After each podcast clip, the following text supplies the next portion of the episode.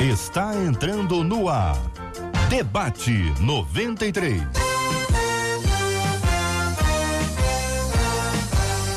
Realização 93 FM. Um oferecimento Pleno News. Notícias de verdade. Apresentação Cid Gonçalves. Sou eu, com prazer, com muita alegria, desejando a bênção de Deus sobre o teu coração. Muito bom dia para você ligado na melhor. São 11 horas e 4 minutos. Hoje, segunda-feira.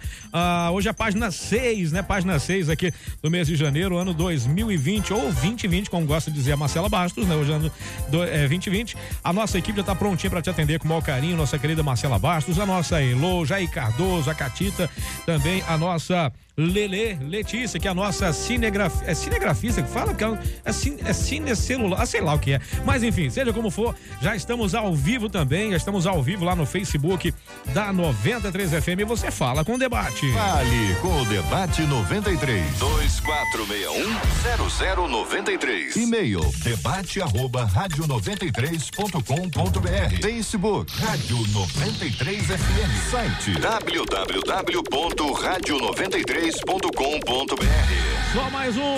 Fale com a 93 pelo WhatsApp 96803 8319. 96803 8319. Marcela, eu vou cantar, Marcela. Ah, eu vou falar, eu vou me Você soltar, eu vou. Cantar. Eu posso. É? Eu é que não posso. Bom dia. Bom dia, Marcinho. Tem festa Bom dia hoje, é? nossos queridos ouvintes. Pra você que tá acompanhando a gente no Facebook. Nessa, ele diz que é minha, mas não é não, tá? Isso é dele. Página 6 de 2020, ele que gosta. É, acho bacana. De repente isso. você tá de férias, tá naquela folga, consegue ir pro Facebook acompanhar a gente com imagem? Vai lá, vai lá, vai lá. Vai pra lá. A gente já tá aqui online aí, ó, pra você conhecer. Conhecer o Cid, é. daqui a pouquinho vai conhecer os nossos debatedores e o tema de hoje promete. Mas antes, 968038319 é o WhatsApp. Manda pra gente aniversário do seu pastor, sua pastora, aniversário da sua igreja, como hoje é segunda-feira, aniversariantes de hoje, segunda, e de ontem, domingo. Cid, vamos apresentar o nosso time de debatedores? Bora, vamos lá, vamos Para lá. as câmeras, nossa menina da mesa, missionária Raquel Lima. Ao lado dela, pastor Renato Vargens. Aqui ao meu lado direito, pastor Lima. E ao meu lado esquerdo, pastor César Carvalho. Todo mundo preparado. O pessoal da barba é. Ah, é, o pessoal da barba ficou pra cá. né? Então tá. Então tá bom, Cid. Vamos é lá. verdade, verdade. Dito isso, isso posto, gente boa, juntos aqui na 93 FM. Vamos ao assunto de hoje do nosso debate 93. Eu fui chamado de filho do diabo por não acreditar que o dízimo é ordenança para o Novo Testamento. Eu estou errado? O apóstolo Paulo ensina em 2 Coríntios capítulo 9 que devemos contribuir segundo o que tiver proposto em nosso coração e não com tristeza ou por obrigação. Mas muitos pastores usam Malaquias 3 para constranger, em alguns casos, te chamar até de ladrão. Aí eu pergunto, qual ensino está certo? Esses textos se contradizem de alguma forma? É preciso ser ofertante de coração ou um dizimista obrigatório ou obrigado? Afinal, o dízimo é para esse tempo? Meu Deus do céu. Vamos nós então falar sobre esse assunto aqui no nosso debate 93, agradecendo já aqui a presença dos nossos convidados. Vou começar por ele. A Marcela já citou aqui que é a turma da Barba aqui.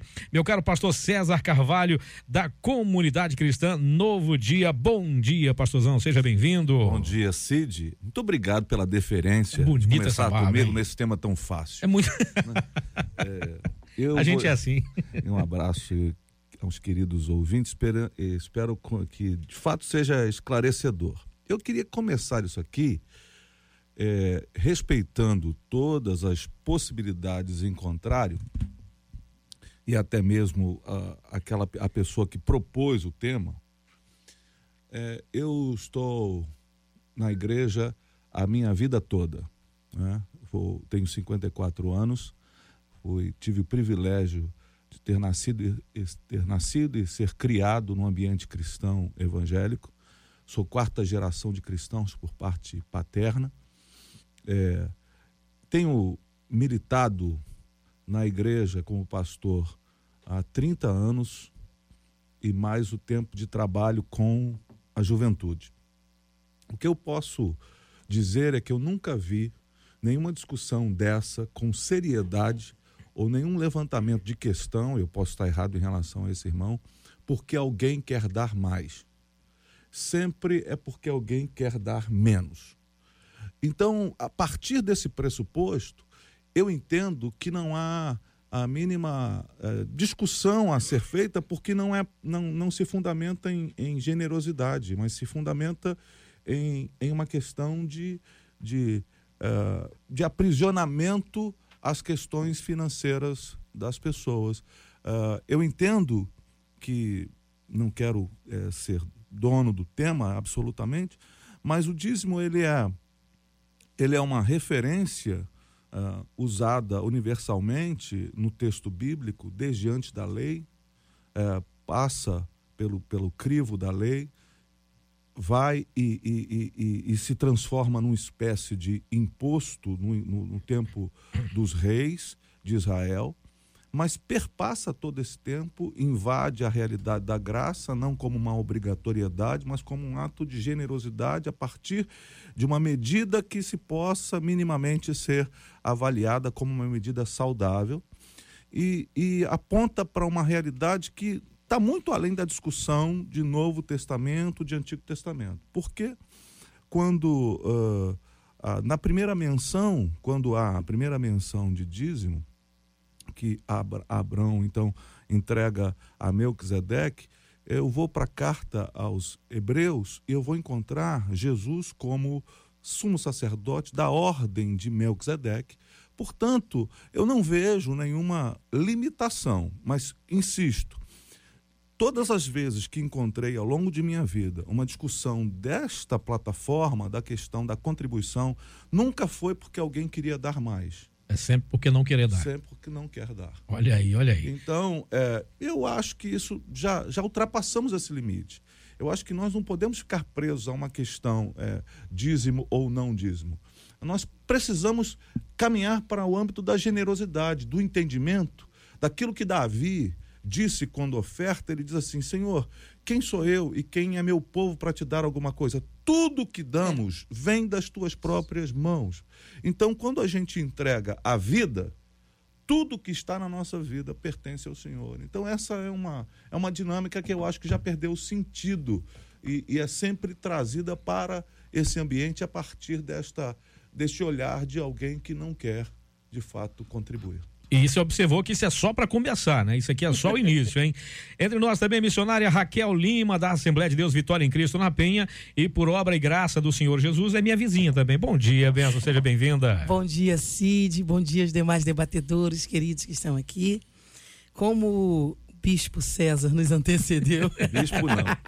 Pastor, eu mudei de denominação exatamente para não ser bispo. Nada. Meu pastor querido, que Gente tanto boa. respeito. É, todo, toda a questão, toda a discussão em relação a dízimo e oferta, eu, eu pego esse gancho porque é uma verdade. Só de ele falar do tempo que o pastor, pastor César falou, do tempo que ele tem de líder né, e de evangelho, eu, é, é, o que eu tenho de idade, né? Estou caminhando ainda, engatinhando ainda. Tá Mas velho, tudo. Tô velho, né? Mas tudo que eu, tá eu vi. Tá muito, muito, todo muito jovem aqui. Muito obrigada. Tudo que eu vi e ouvi todo esse tempo, justamente é essa questão é, é sempre de quem, de quem tem essa dificuldade em dar, né? Em entregar para Deus. E ele, ele fala assim: Eu estou errado? E a resposta, sim, é. Você está errado em pensar assim, em não acreditar, porque a questão toda no começo ele diz: Eu não acredito. Começa daí. Ele não acredita no poder do dízimo e da oferta nesse princípio. A outra coisa é: ele diz que no Antigo Testamento isso era, isso era falado, isso era pregado, isso era uma obrigatoriedade, e já no Novo Testamento não. E enquanto eu lia, o que eu entendo é o seguinte: é, no Antigo Testamento, Deus nos dá lições acerca da fidelidade, Deus nos dá lições acerca da entrega. Só que meu pastor diz uma coisa e é verdade: ninguém ganha de Deus no ato de dar. Ninguém ganha de Deus nesse ato. No Antigo Testamento, Deus nos dá a teoria, né? Podemos dizer assim.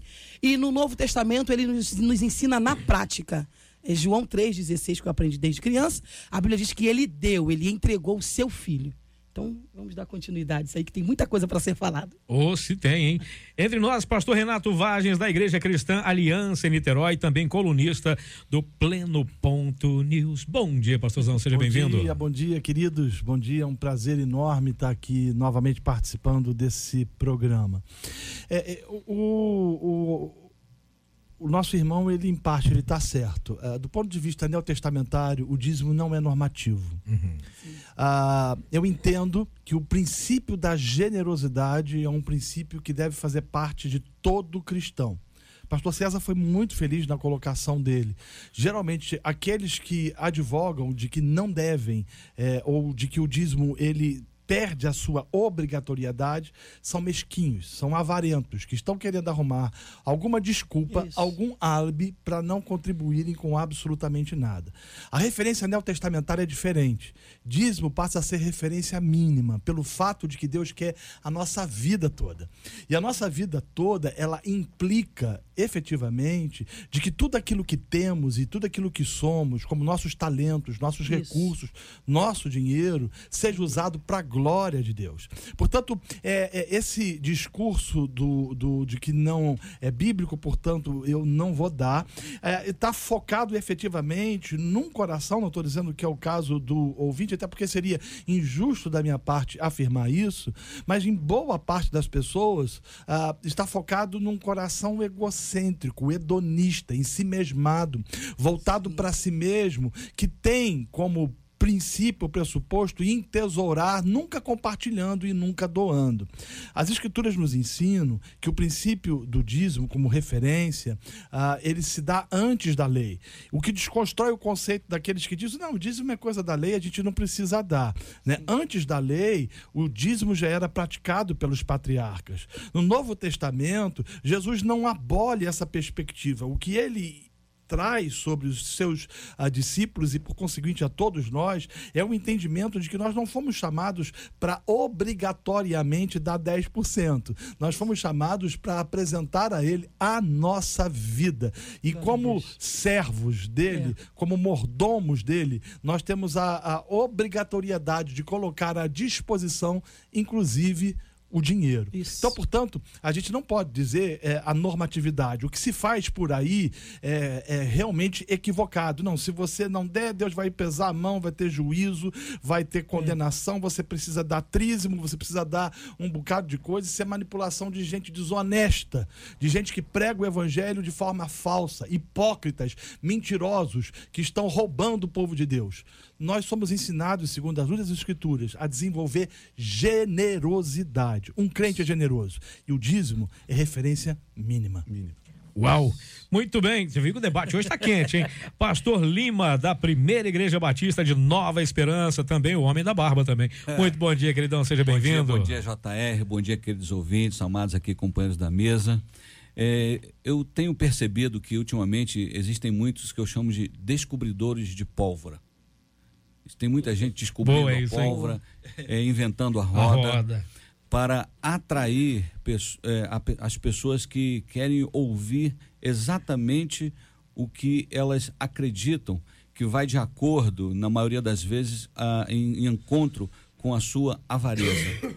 Isso. Então, como foi dito muito bem aqui, ninguém estuda o dízimo com a intenção de dar mais. Não, eu quero estudar para saber se eu posso Isso. entregar mais. Quando a gente olha o parâmetro da igreja primitiva, na iminência né, da parusa, da vinda de Jesus, eles não entregavam 10%, eles entregavam tudo. É. Então, como cobrar, por exemplo, cobrar dízimo a alguém que entrega tudo? Então, é, é um outro nível. Aí talvez alguém diga, ah, mas Jesus não falou sobre o dízimo, o dízimo pode não ser normativo, todavia Jesus cita o dízimo Sim. e fala da hipocrisia daqueles que usavam os mínimos detalhes do dízimo, mas haviam esquecido o chamado TCDK, que era a justiça social. Então, em Lucas 11, 42, o texto diz assim: Palavras do Senhor Jesus. Mas ai de vós, fariseus, porque vocês dão o dízimo da hortelã, é. da arruda e de todas as hortaliças e desprezam a justiça, que seria o TCDK, e o amor de Deus. Vocês deveriam fazer essas coisas, sem omitir aquelas. Ou seja, tudo bem, vocês estão certo em dar o dízimo detalhadamente. Todavia, vocês estão errando no amor, na misericórdia, na justiça social. Por outro lado, os descobridor- descobridores de pólvora trazem várias críticas ao dízimo para que as pessoas sejam convencidas de que é até pecado dizimar. Para alguns é até pecado você dizimar. Algumas críticas já foram derrubadas aqui, por exemplo, de que ah, o dízimo é coisa da lei. Bom, ah, Abraão estava ali 400 e tantos anos aproximadamente antes da lei, né? Mais de 400 anos antes da lei dizimando a Melquisedeque. Não, mas o, o dízimo, ele na verdade é, não era, era não era dinheiro. Bom, você está falando de uma comunidade agropastoril, na verdade seminômade, que se relaciona é, através do, vamos digamos assim, praticamente através do escambo, mas que em alguns casos, lá em Deuteronômio 14, 22 em diante, vai dizer que se você for fazer uma viagem longa, você vende, pega o dinheiro e leva onde Deus vai te direcionar. Então significa que você poderia, em casos, usar o dinheiro. Não, mas o dízimo não era dinheiro. Mas quando o dízimo fala para você levar é, parte da- do que você recebe, parte da sua renda, como foi o voto de Jacó, por exemplo, quando ele sai da casa do pai, ele diz: Senhor, se tu fores comigo, eh, me deres lá um localzinho para dormir, uma, uma roupa para vestir, um, enfim, me trouxer de volta em, à casa dos meus pais, certamente tudo que vier às minhas mãos, tudo que vier às minhas mãos, eu te darei o dízimo. É um voto de fidelidade, de aliança. O dízimo não deveria ser, infelizmente, o dízimo- não deveria ser é, motivo de debate. É. Deveria ser um assunto Concordo. vencido. Eu acho que tem muito a, a- a ver uma falta de discernimento sobre um conceito, sobre uma doutrina chamada mordomia. Exatamente. Tudo aquilo que a gente tem, tudo aquilo que nós somos, vem de Deus. Esse é um conceito. Se estamos vivos, se respiramos, se temos alimento à mesa, se não nos falta o pão, se a providência divina faz parte das nossas vidas, no nosso cotidiano, isso se deve efetivamente a um Deus bom que tem suprido as nossas necessidades e tem nos dado. E ele nos dá não somente para que a gente viva uma vida na babesca, porque o problema é que é, essa, esse hedonismo que tem tomado conta da sociedade, ou seja, de sujeito querer ser feliz e para isso ele faz qualquer negócio, coloca o dinheiro numa posição de que o dinheiro não deve servir como servo, mas sim como um instrumento para que ele possa, de certa forma, experimentar a permite, felicidade. Se você me permite, é a única divindade que Jesus fala sobre a confrontação. Sim, mamão? Ele fala sobre mamon. É a única delas que ele, que ele fala dessa, dessa possibilidade de dividir o coração. Não se pode servir a Deus e a mamon. É o único mo- momento que, que Jesus faz essa, essa, produz essa ruptura. E a Com um sua fala no aviso início- célebre, né? A sua fala no início foi muito feliz. Eu, eu- é, quando você disse o seguinte, eu nunca vi ninguém discutir sobre essa Brigando. questão de dízimo porque dar quer dar mais. mais. Geralmente são pessoas né, ah, movidas ou imbuídas de, de coração amargo ou desprovidas de ge- generosidade que falam às vezes, não, se eu pegar esse dinheiro e ajudar um pobre, eu vou estar glorificando a Deus. Se você for olhar, boa parte desse pessoal são incapazes de fazer qualquer tipo de coisa. Mesmo É a crítica de por né? crítica, É né? crítica por crítica. Ah, Isso que o senhor falou isso agora, tem até um ouvinte que mandou exatamente isso aqui. É, boa tarde, é, boa ta- é, bom dia a todos. Eu estou há sete meses ajudando uma família e por isso acabei deixando de entregar o dízimo. Se não for possível fazer os dois, o que é melhor? Entregar o dízimo e saber que a família está passando necessidade ou ajudar a família e ficar com a consciência tranquila por não entregar o dízimo? É, E aí, gente? é interessante essa colocação, porque eu volto aqui ao TCDK, que é a Justiça Social. Uhum, Então, isso é comum entre, entre os judeus. É, tá, é, é um princípio para eles, de ajudar os menos favorecidos. Mas eu não posso fazer justiça social, eu não posso abençoar o meu irmão com aquilo que não é meu. Então, eu parto do princípio que comprar cesta básica, pagar conta de luz, eu posso fazer isso com o meu dinheiro. Se o dízimo não é meu, ele não me pertence, se eu o separo, eu consagro para Deus, então eu não posso ajudar aquela família com aquilo que não é meu, porque aquele dinheiro deixa de ser meu. Eu, se me permite que eu posso contar uma experiência sim. De uma irmã recentemente, rece- aconteceu recentemente.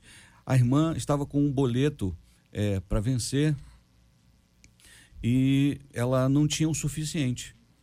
Mas ela sabia que se ela pegasse o dízimo, ela completaria o boleto e não teria que pagar juros depois. Mas ela foi movida pelo seguinte pensamento: bom, esse dinheiro do dízimo não é meu, eu separei para o Senhor. Então não vou mexer nesse dinheiro. Ok. Conversando com o marido, eles chegaram à conclusão de que eles tinham lá um, um, um débito de 5 mil reais. Ela entregou o dízimo e com o débito do marido, que ela precisava também para ajustar a, as contas, dava 5 mil. Ela foi ao banco. Bom, vou ao banco, vou falar com a minha gerente, ela vai me emprestar, eu faço uma surpresa para o meu marido, é, a gente mata essas dívidas, aí eu vou pagando de forma mais suave. Ok. Chegou ao banco, a gerente disse que ela tinha o dinheiro, mas por alguma razão o sistema não liberou.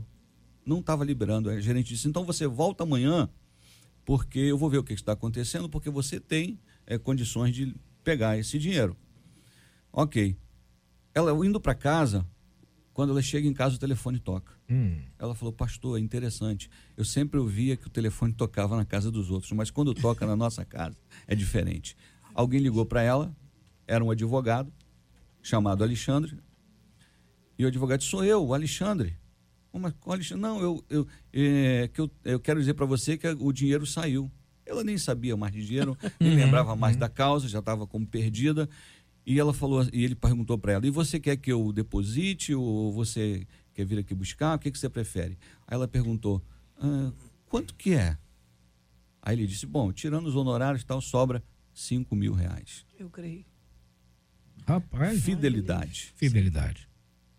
Eu acredito. Raquel, fazei prova de mim. É Olha, isso? Fazei prova de mim. Isso é uma realidade. Eu tenho visto e vivido isso na minha casa, na minha vida. Eu também tenho, tive a oportunidade de nascer num lar cristão. Meu pai era um grande homem de Deus e eu, eu nasci, cresci vivendo e visto isso. É, a briga aqui toda, a questão toda, a dúvida toda, já foi falado, repetido e é uma verdade.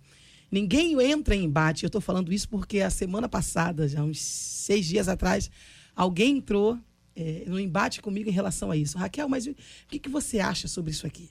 Sobre fidelidade. Não é uma obrigação no Novo Testamento. O apóstolo Paulo não está obrigando ninguém. O apóstolo Paulo. E é sempre a mesma história. Eu acredito que no Novo Testamento esse assunto não se torna é, é, é obrigatório, porque Deus, Jesus, os apóstolos estão dizendo: não, não é possível que na altura do campeonato vocês ainda não, entenderam. Eu não sou fiel a Deus porque eu sou boazinha. Eu- o pastor Renato já falou sobre isso. Eu sou fiel a Deus porque tudo que eu tenho é dele. Tudo que eu faço, o que eu vivo, veio das mãos dele. Além de ser de gratidão, né? Isso, Se a gente tem, isso. é porque veio dele. É isso aí. Então, uma pessoa grata é generosa. Você pode perceber que a falta de generosidade, ela é a característica de uma pessoa em cares, Sim. sem gratidão, Sim. sem graça. É, é assim mesmo, por exemplo, você vai ver entre pais e filhos, né?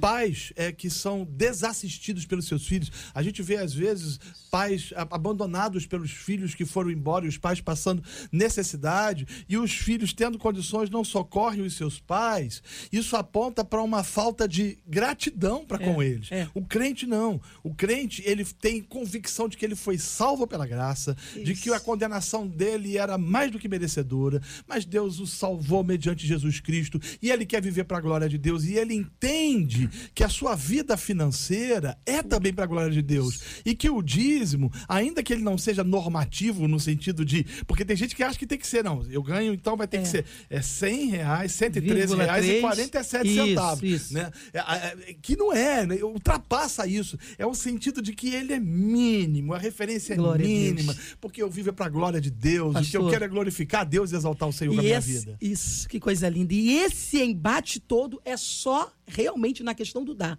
Porque na questão do receber, o que Deus me entregar, glória a Deus, Deus é bom, Deus é fiel. Olha o que Deus fez e conta Queria- testemunho. Eu queria recomendar a esse irmão também Sim. que ele cita, ele cita a segunda Coríntios, capítulo nove. Coríntios, capítulo 9, que ele volte um capítulo e, e leia o 8. Isso. Porque Paulo vai dizer como os irmãos, vivendo extrema necessidade, pobreza, dificuldade, imploraram o privilégio de contribuir. Gente, é um negócio que Raquel disse tudo. É, já, já, já devíamos ter passado disso muitas, Oh. muito Chega. tempo. Já, já era para a gente estar avançando. É. Ah, eu não vou dar dízimo, não. Eu vou dar mais do que o dízimo. Eu vou dar, eu vou entregar tudo. Tudo. E, e- Deus olhar para o povo dele, porque eu, eu creio numa coisa. E aí, voltando a Malaquias, porque eu não posso dissociar a Bíblia e fazer daquilo. Eu não posso comer esse cordeiro só a parte que eu gosto. Eu preciso comê-lo todo, como recomenda a Páscoa. E, e- e- e- Malaquias, o profeta, ah, falando eh, por Deus e Deus falando através dele, ele vai orientar e vai dizer: ah, por conta desta atitude generosa, de fidelidade, de aliança, Deus sararia a sua terra.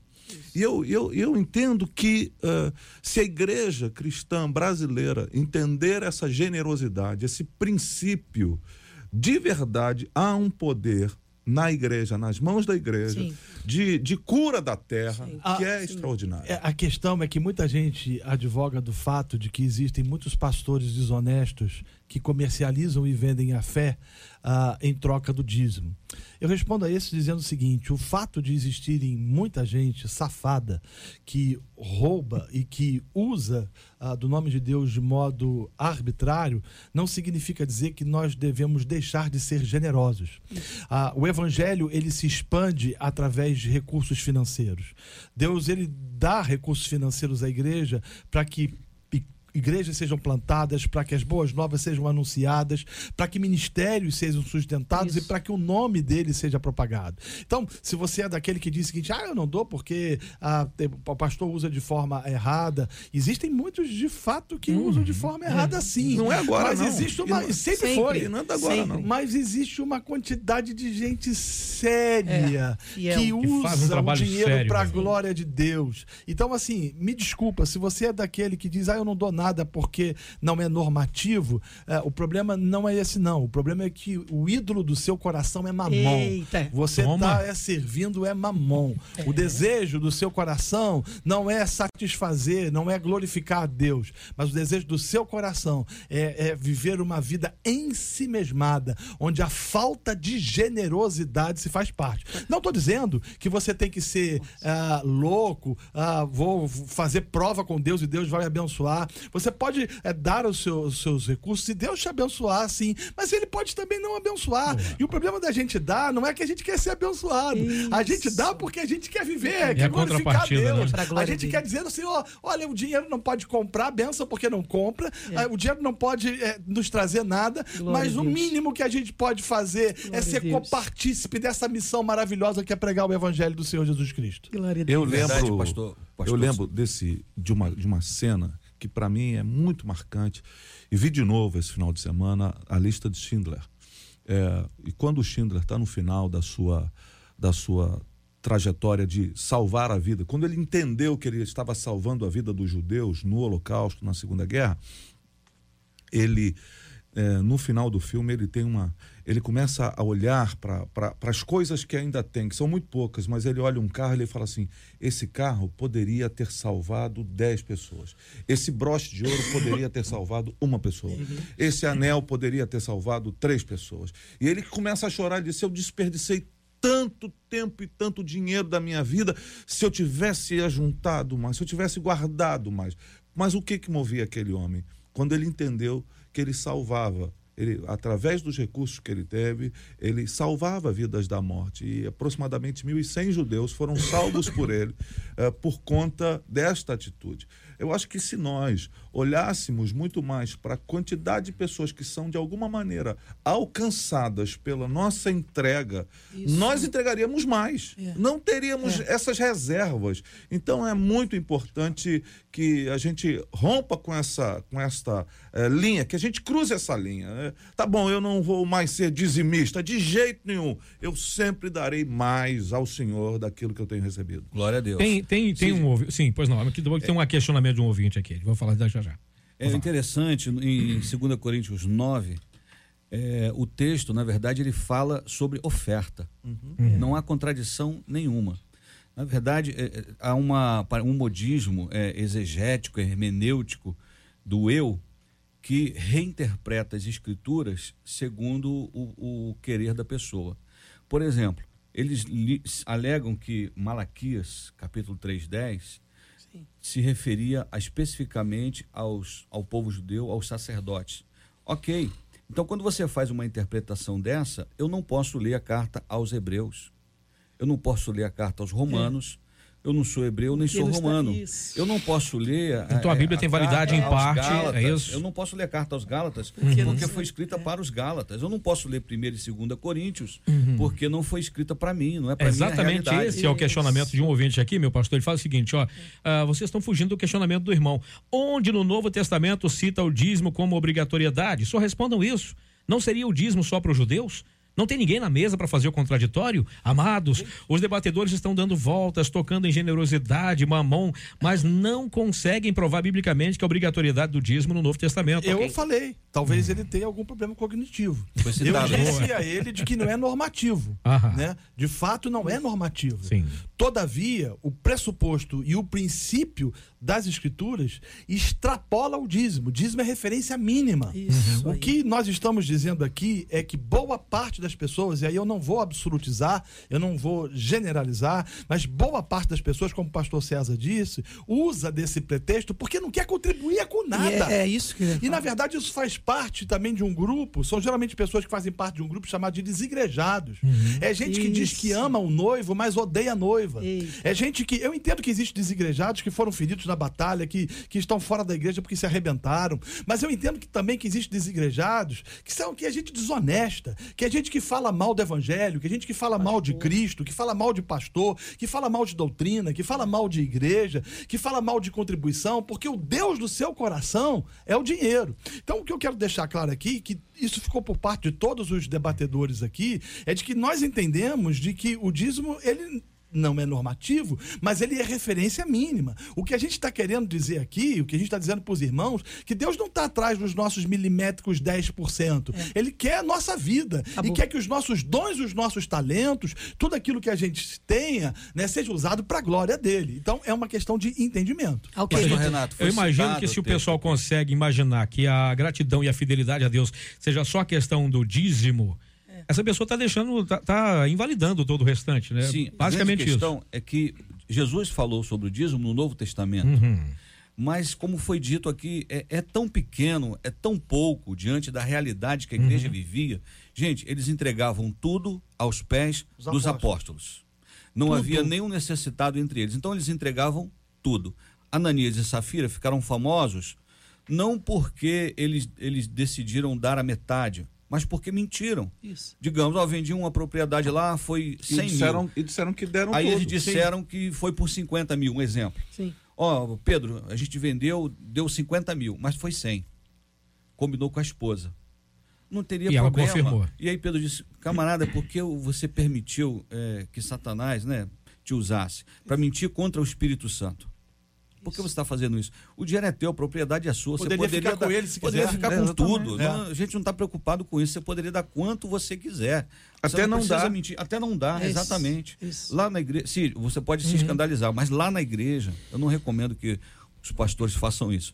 Eu não sei quem dá quanto. É, eu também não. Nós não temos é, registro dos dízimos pessoais. Ou seja, ao total, entrou X de dízimo, pronto. Eu não sei se o se fulano, o Zezinho deu, deu, mil de dízimo, se a Catarina deu cem reais de dízimo. Eu não sei quanto cada um contribui. Eu, eu digo, isso é, um, é uma, é uma questão sua com Deus, é sua intimidade com Deus. Ah, mas ele pode se aproveitar para ser infiel através e se ocultar é nisso é com aí. Ele Deus. Mas é problema dele, né? Problema Meu dele. Deus, as pessoas não, ainda não entenderam e o ouvinte que, que entrou em questão aí, mandou a mensagem agora. Agora tem outra coisa, me perdoe, me perdoe. Sim. Veja bem, eu estou numa igreja, eu, eu, sou batista. Eu brinco até que eu sou batista roxo. a nossa igreja é avivada, né? Hum. Então, eu Vou sou fazer batista... o apelo até o final. então, veja bem, a nossa denominação, desde que se entende por denominação, fala do dízimo.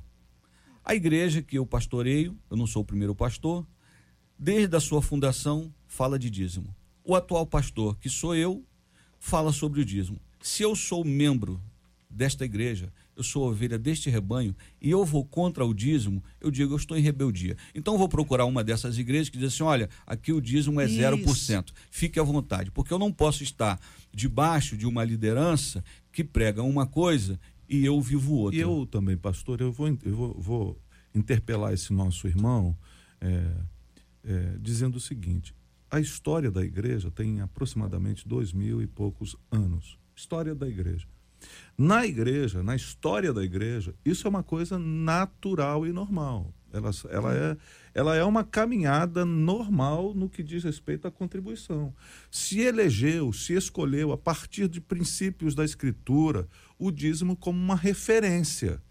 Tanto que é citado na carta aos Hebreus, citando, chamando Jesus de sumo sacerdote, segundo a ordem de Melquisedeque, que faz a ponte com Melquisedeque e Abraão na sua relação de entrega também lá.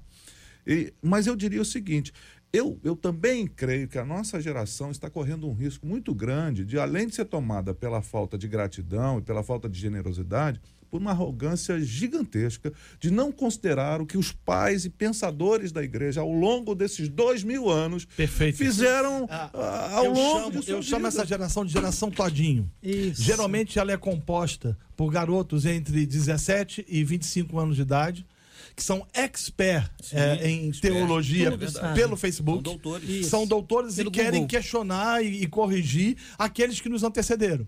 Então, assim, é, é, ninguém aqui está ah, nesta mesa defendendo de que o dízimo é uma moeda de troca, de barganha, do toma lá, da cá.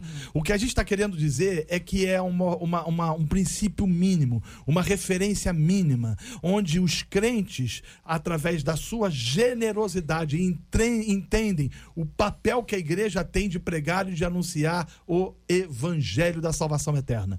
né? O que a gente vê, infelizmente, nessa geração todinho, é que essa garotada acha que sabe mais que todo mundo. E nessa perspectiva vão fabricando doutrinas das mais estapafúrdias possíveis, não se submetendo àqueles que nos antecederam e que conhecem as escrituras. Outro dia eu vi um, um- um menino, não devia ter 20 anos de idade, falando de, um, de uma referência entre, entre os pastores da Assembleia de Deus, um senhor muito respeitado, chamando o homem de velho gagá.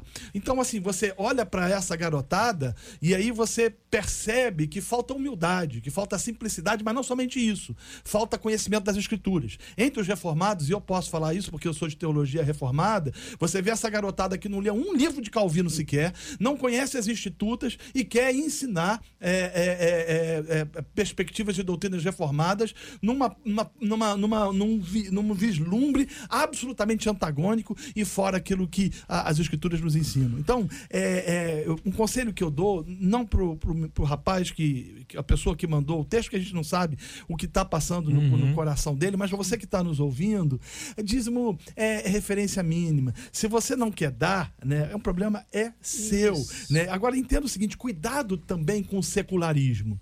A gente vive num tempo e o secularismo é um problema, né? A gente, ah, o secularismo matou eh, em parte a igreja na Europa, tem sacrificado a igreja nos Estados Unidos e tem chegado hoje no nosso meio. Por causa da velocidade da tecnologia de informação. Exatamente. Está varrendo a, a- a nossa, a nossa consciência Sim. ah, e, e- e fazendo da, da- do- uma plataforma arrogante a construção de uma mentalidade de uma igreja que não somos nós, uma igreja que sou eu.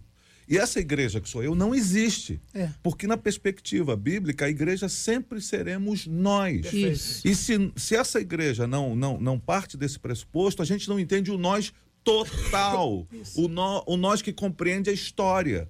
Eu não sou da linha reformada, eu sou da linha wesleyana, e eu preciso respeitar a história de Wesley. Claro. Eu preciso respeitar porque alguém, eu minimamente preciso lembrar que Wesley era um doutor, era um, um- um catedrático, era alguém que. A- aliás, a propósito, é o meu armeniano preferido. Você sabe que eu tenho. é, Então, Wesley, e é, é dito pela história que não houve a revolução inglesa como houve a francesa, que depois decapitou o rei ah, e a família real, por causa do despertamento por causa inglês. do despertamento de Wesley.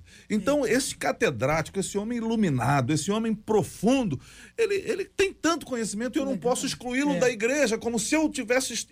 Mas isso é um movimento que já não é da agora, ah, do- dos anos 90, dos anos. início dos anos 2000, já parecia que tinha uma geração que, que lançou a pedra fundamental da igreja foi lançada por eles. As músicas, ah, nós somos o movimento que lançou. nós- E, na verdade, a história para trás da gente. É. E quando a gente fala nós, não estou falando de nós aqui hoje. Nós estamos falando de dois mil anos de De história de, história. igreja Isso. e de gente de um preparo, de uma leitura, gente que lia o hebraico, mas assim, como se estivesse tomando cafezinho, gente que lia o Cara, grego. Como Quando a gente olha, a gente olha para o século. XIX e vê ah, as missões, as missões modernas, elas surgem no século XIX e a gente vê os congregacionais que vieram ao Brasil, os batistas que vieram depois, mais no século XX, mas os, os- os presbiterianos, depois, logo depois com o surgimento das Assembleias de Deus, né? Você acha que esse pessoal enviou missionários para cá de que maneira? Através dos belos olhos?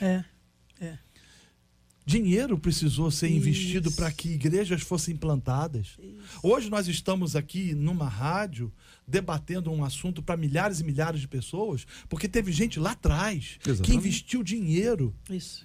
Isso. para poder fazer missões. Pastor, a questão aqui do ouvinte que entrou em contato Uhum, agora é que o questionamento revela o coração dele. Sim. O questionamento revela a alma. O questionamento deles aqui revela o que passa por dentro. Não tem uma briga aqui. Ele não está querendo que a gente prove na Bíblia Não. acerca da fidelidade de Deus para conosco. O porquê que Deus não dá mais? O porquê que Deus não me abençoa? Não. É o porquê eu tenho que dar. Não, eu quero que vocês me provem.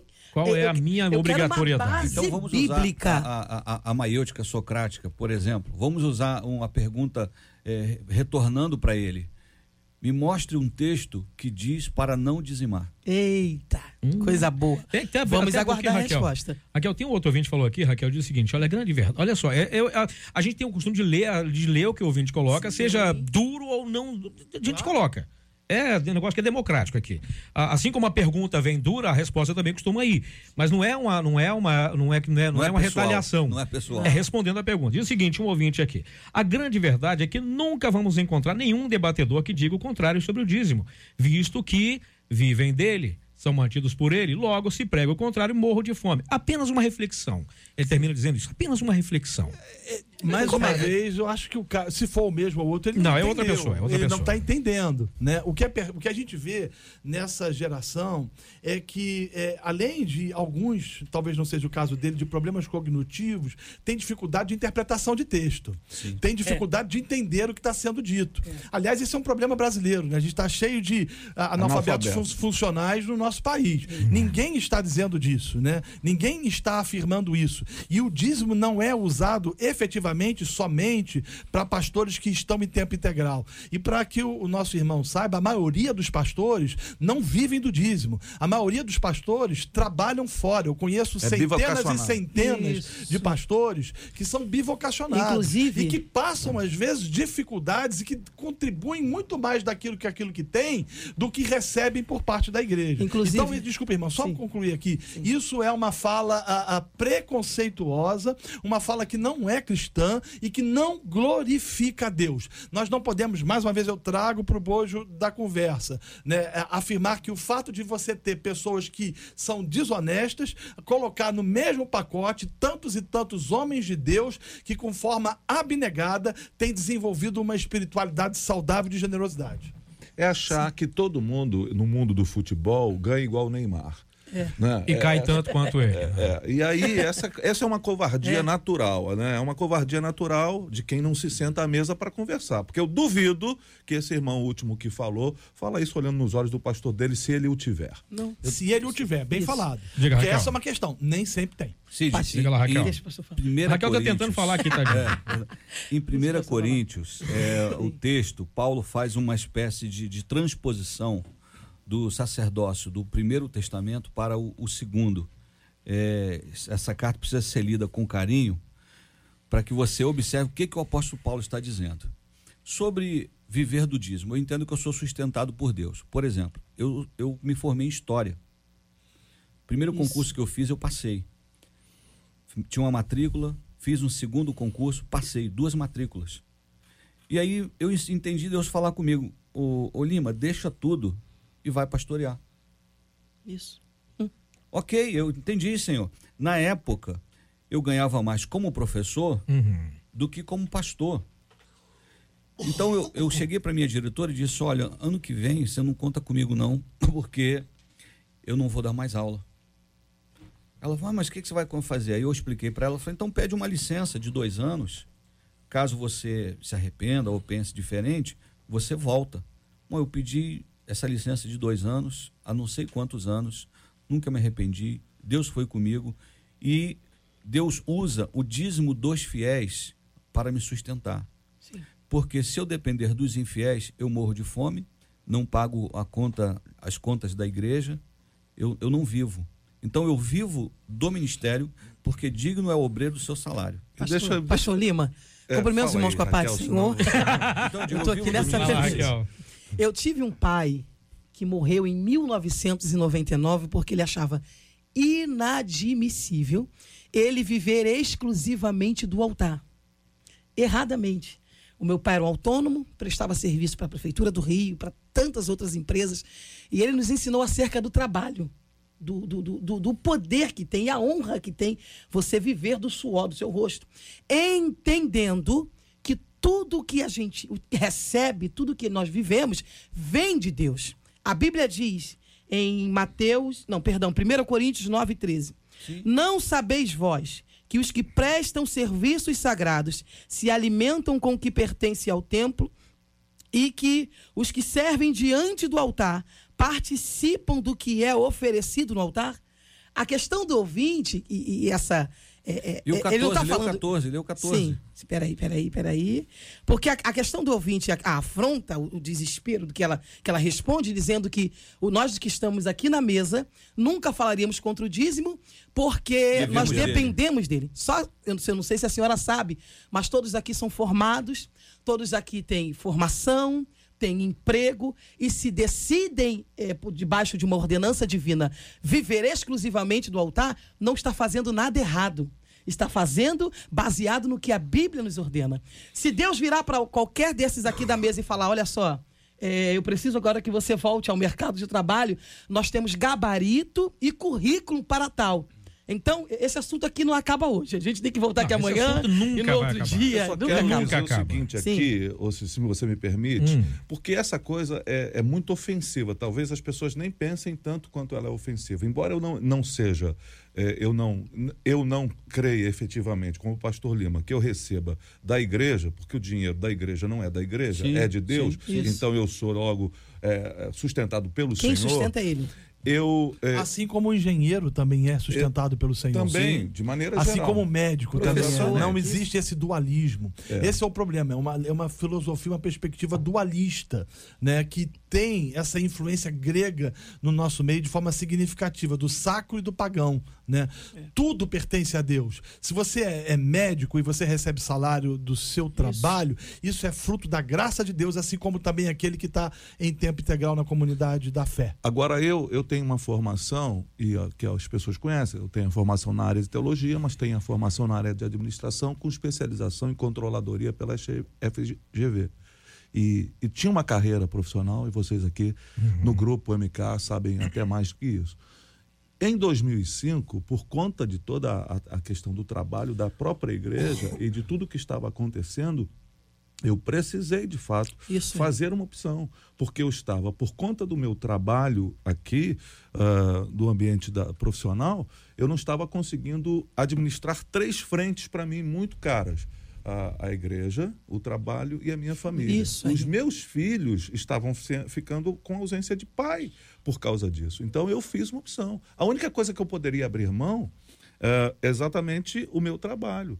E fiz isso debaixo de muita pressão sobre mim mesmo. Então acho injusto alguém chegar Isso. tá, que, que não mostra o rosto, chegar e, e- e- e confrontar. Dizendo, -se, dizendo como se nós fôssemos aproveitadores e Ah, não vamos isso. dizer a verdade, Vagabundos que estamos que são comprometidos pastores, porque- com a, a necessidade de sustento. Eu sou escritor, como o Renato também o é. Ah, nós temos as nossas caminhadas nesse ambiente é, é, é, é, religioso, mas também extrapolamos esse ambiente. Temos convites para dar conferências até para fora do ambiente do universo re- religioso evangélico. E, e muitas vezes isso não é proclamado. Eu vou fazer, eu estou falando de 2005. Em domingo agora, até vou fazer o meu comercial. Uhum. Domingo agora, de manhã, às 10 horas da manhã, na nossa igreja, eu estou parando para fazer um culto de gratidão por 30 anos de ordenação ministerial. Glória a Deus. Mas de 2005 só para cá que eu sou de tempo integral. Eu sempre construí, trabalhei não, porque eu trabalho até hoje, porque essa ideia de ah, eu trabalhei até 2005, não. Trabalho eu trabalho é muito, muito. mais e trabalho até antes disso. Só que é, a gente muitas vezes, é, e aqui eu não estou fazendo defesa da minha categoria, como se fosse eu um sindicalista, mas há muitas vezes as pessoas ferem os pastores exatamente neste ambiente, neste lugar, onde não dão rosto e querem espizinhar os pastores como Perfeito. se eles fossem é, Isso. pessoas que pudessem ser tocadas e feridas por conta dessa realidade. Na verdade, meus queridos, nós fazemos isso com muita honra. Coisa Entendemos que seja um privilégio da parte de Deus Deus. estar pastoreando o rebanho do Senhor, porque não se perca a perspectiva de que Jesus disse: Eu edificarei a minha igreja e as portas do inferno não prevalecerão contra ela. E tem alguns engraçadinhos que perguntam assim, pastor, é, você trabalha ou você é só pastor? Poxa, só pastor? Você Esse é um trabalha trabalho. ou você é só, só pastor? Quer dizer, ele não Esse sabe que às vezes trabalho. o pastor ele é um conselheiro, ele é psicólogo, É um trabalho que não termina. Porque ele quando, é engenheiro, Pastor ele é Lima, arquiteto. quando você trabalha numa empresa, você tem um horário de sair da empresa e você saiu de lá, o seu trabalho acaba. Acaba. Você volta para sua casa. O pastor não. Eu me lembro de pessoas na porta do meu pai, 5 da manhã, pastor, me ajuda, tá acontecendo isso. Quatro e meia da manhã, esperando meu pai sair para trabalhar. E quando a pessoa liga um três horas gabinete. da manhã dizendo que perdeu o sim, sono. Sim, E, isso mas aí. o pastor não perdeu. É isso aí. É, É um trabalho que não acaba. Eu já fui socorrer um casal, literalmente, três da manhã. E aí? É, é O casal estava brigando Sim. e eu Sem contar que intervir. em alguns lugares do país, o carro do pastor, o suposto carro que o pastor Não, tem é a não. ambulância É um da, Uber. da, É- da é- comunidade. é pra todo E mundo. ai dele se ele não puder atender. O que eu citei aqui que Deus levou meu pai e, e a saúde dele eh, não suportou, porque ele não fez essa escolha que o nosso pastor César fez. De falar, Senhor, de É um Deus pudor- dar a opção. excessivo, né? Ele não teve, ele tinha família, ele tinha empresa e ele tinha igreja. Segurando os três. Tem uma hora que você não dá conta e arrebenta. Porque não dá conta. E outra coisa, as escrituras dizem que aquele que ensina, ele é digno de dobrados Pública honorários, né? A palavra de Deus, ela nunca vai condenar aqueles que vivem do ministério.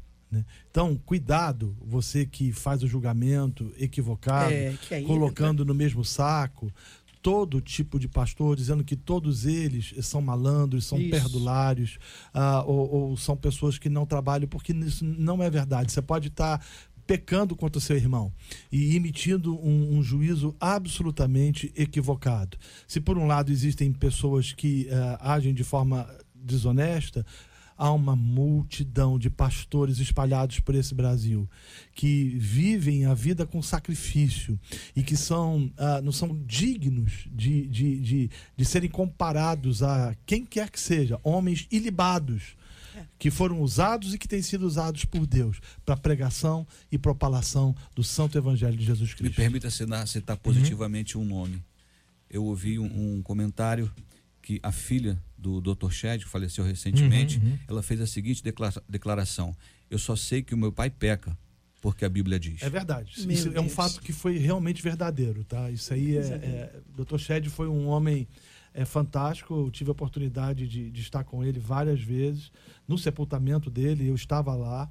E o que se dizia a respeito desse homem era, é, de fato, Era um do seu santo homem caráter, que um santo homem no- de Deus. No nosso, no- dentro da nossa Um santo homem de Deus. E um homem generoso. Demais. Olha, um, um homem que, eh, eh, que desenvolvia generosidade financeira. E a gente viu isso várias vezes. E no que né? você disse acerca dos pastores que são bivocacionados, eh, o, o Rick Warren, o pastor Rick Warren, vai chamá-los de os heróis do nosso tempo. Glória a Deus. São, são as pessoas que, de alguma maneira, encontram força para poder É. militar nesses dois ambientes tão difíceis e cuja alma exige tanto das Verdade. emoções É. dessas pessoas. Gente, olha, ah, nós começamos o debate tem mais ou menos um minuto e meio.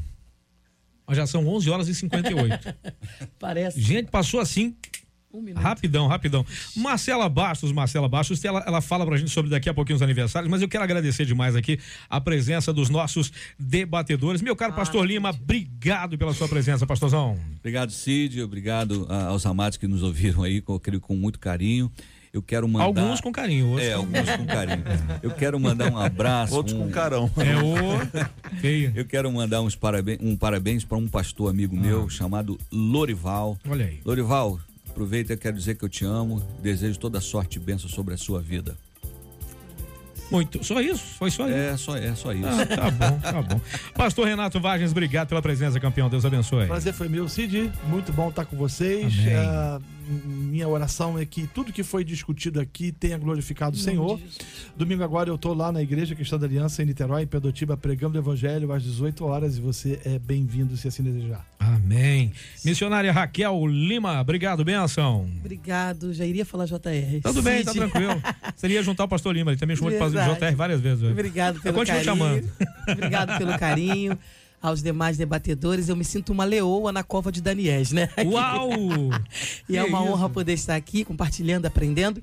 E eu quero mandar um beijo para minha família, meu esposo, minha igreja, Devec. E Deus abençoe. Muito bem, pastor César, obrigado, amigão. Deus Bem, abençoe. eu preciso mandar um beijo para a Núbia, porque hoje, É, embora melhor, seja né? o dia é, mais intenso dos seus atendimentos Uhum. no consultório, ela mandou uma mensagem dizendo que está ouvindo hoje aqui. Olha só, hein? Beijo, minha Meu amiga. amor, um beijo para você. Obrigado. né? E queria é, até avisar aos irmãos que no domingo, como já disse, às 10 horas da manhã, nós estamos parando para um culto de gratidão pelos 30 anos de minha ordenação. Ah, vou estar recebendo um amigo, o bispo Luiz Fernando Rames, da Igreja Metodista Wesleyana, na oitava região eclesiástica. E se você já foi ou não pastoreado por mim ao longo de tempos, ah, você é convidado e queria contar com a presença de todos. Para a glória de Deus ali. É um momento de muita alegria, de reflexão, mas de continuar em frente. Né? Verdade, Nós somos não é hora de peregrinos parar. valorizando a jornada, muito mais do que o alvo. Isso. Muito bem, muito bem. Agora, inclusive, você sabe que tem, já que está comemorando, vai ter um culto de ação de graça, aquela coisa toda, também tem festa. É o dia de festa, aniversário da Marcela, não é não, mas é aniversário de quem, Marcela? de muitos pastores especiais aqui. Ontem foi aniversário do pastor Marcos Nascimento, da Igreja Evangélica Maranata, lá em Nova Friburgo. Quem mandou pra gente foi a ovelha Andréia. Pastora Fernanda, da congregação Vale do Arará, aqui em Benfica. Quem mandou pra gente foi o Alessandro. Pastor Rogério Oliveira, da Igreja Metodista Central de Macaé. Quem mandou pra gente foi a Juliana. Pastor Esteves Frazão, do Ministério Semiário em Tomazinho. Aniversário ontem também da pastora Darlene Ribeiro, da Igreja Bíblica de Jacarepaguá. E hoje é festa para a pastora Maria, da Assembleia de Deus do Santo Cristo, para o pastor Carlos Augusto Vieira, da Assembleia de Deus Ministério de Paracambi, pastora Mel Silva, da Igreja do Senhor está aqui em Austin. E hoje, 40 anos da primeira Igreja Batista em Vilar Novo, Belfor Roxo. Quem mandou pra gente foi a ovelha Camila Cid. A gente agradece a companhia dos nossos ouvintes, tanto no rádio quanto para você que ficou na live que era de abertura e não foi Não só de foi abertura. só abertura, foi de fechadura foi também. o programa inteiro. Então fica com a gente mais um pouquinho que a gente vai orar ao final. A gente agradece a Deus a benção da sua vida. A gente se despede com um beijo para você, agradecendo a Deus dizendo que amanhã a gente tá aqui de volta, se assim o Senhor Deus nos permitir. É verdade. E pedindo desculpa aos nossos ouvintes, foram, gente, quase duas mil mensagens que chegaram aqui. Não dá para responder a todas, não dá para ler todas, até porque assim, ler todas e responder todas são 24 horas no ar e aí complica um bocado. Dois mil dizimistas que enviaram mensagem. Foram, foram. De um jeito ou de outro são. De um jeito ou de outro são. Queria pedir ao pastor César, por favor, nos leve a Deus em oração. A gente, encerramos, a gente encerra o nosso debate de hoje. Amanhã a gente volta. O nosso querido Gilberto O Ribeiro já está no estúdio. Daqui a pouquinho começa o Pediu Tocou. Pastor César. Muito obrigado, Senhor, pela manhã que tivemos aqui. Obrigado por esse início de tarde. Obrigado pela tua bênção entre nós. Cremos, como já foi dito aqui, que tudo o que dissemos foi para a glória do nome de Jesus. Abençoa os aniversariantes, toma nas tuas mãos aqueles que estão enfermos, os que estão vivendo questões de angústias, de apertos. Essa sociedade louca que está vivendo com tanta ansiedade, toma-nos nas tuas mãos e nos ensina o caminho da confiança no Senhor. Abençoa-nos como igreja, pedimos-te em nome de Jesus.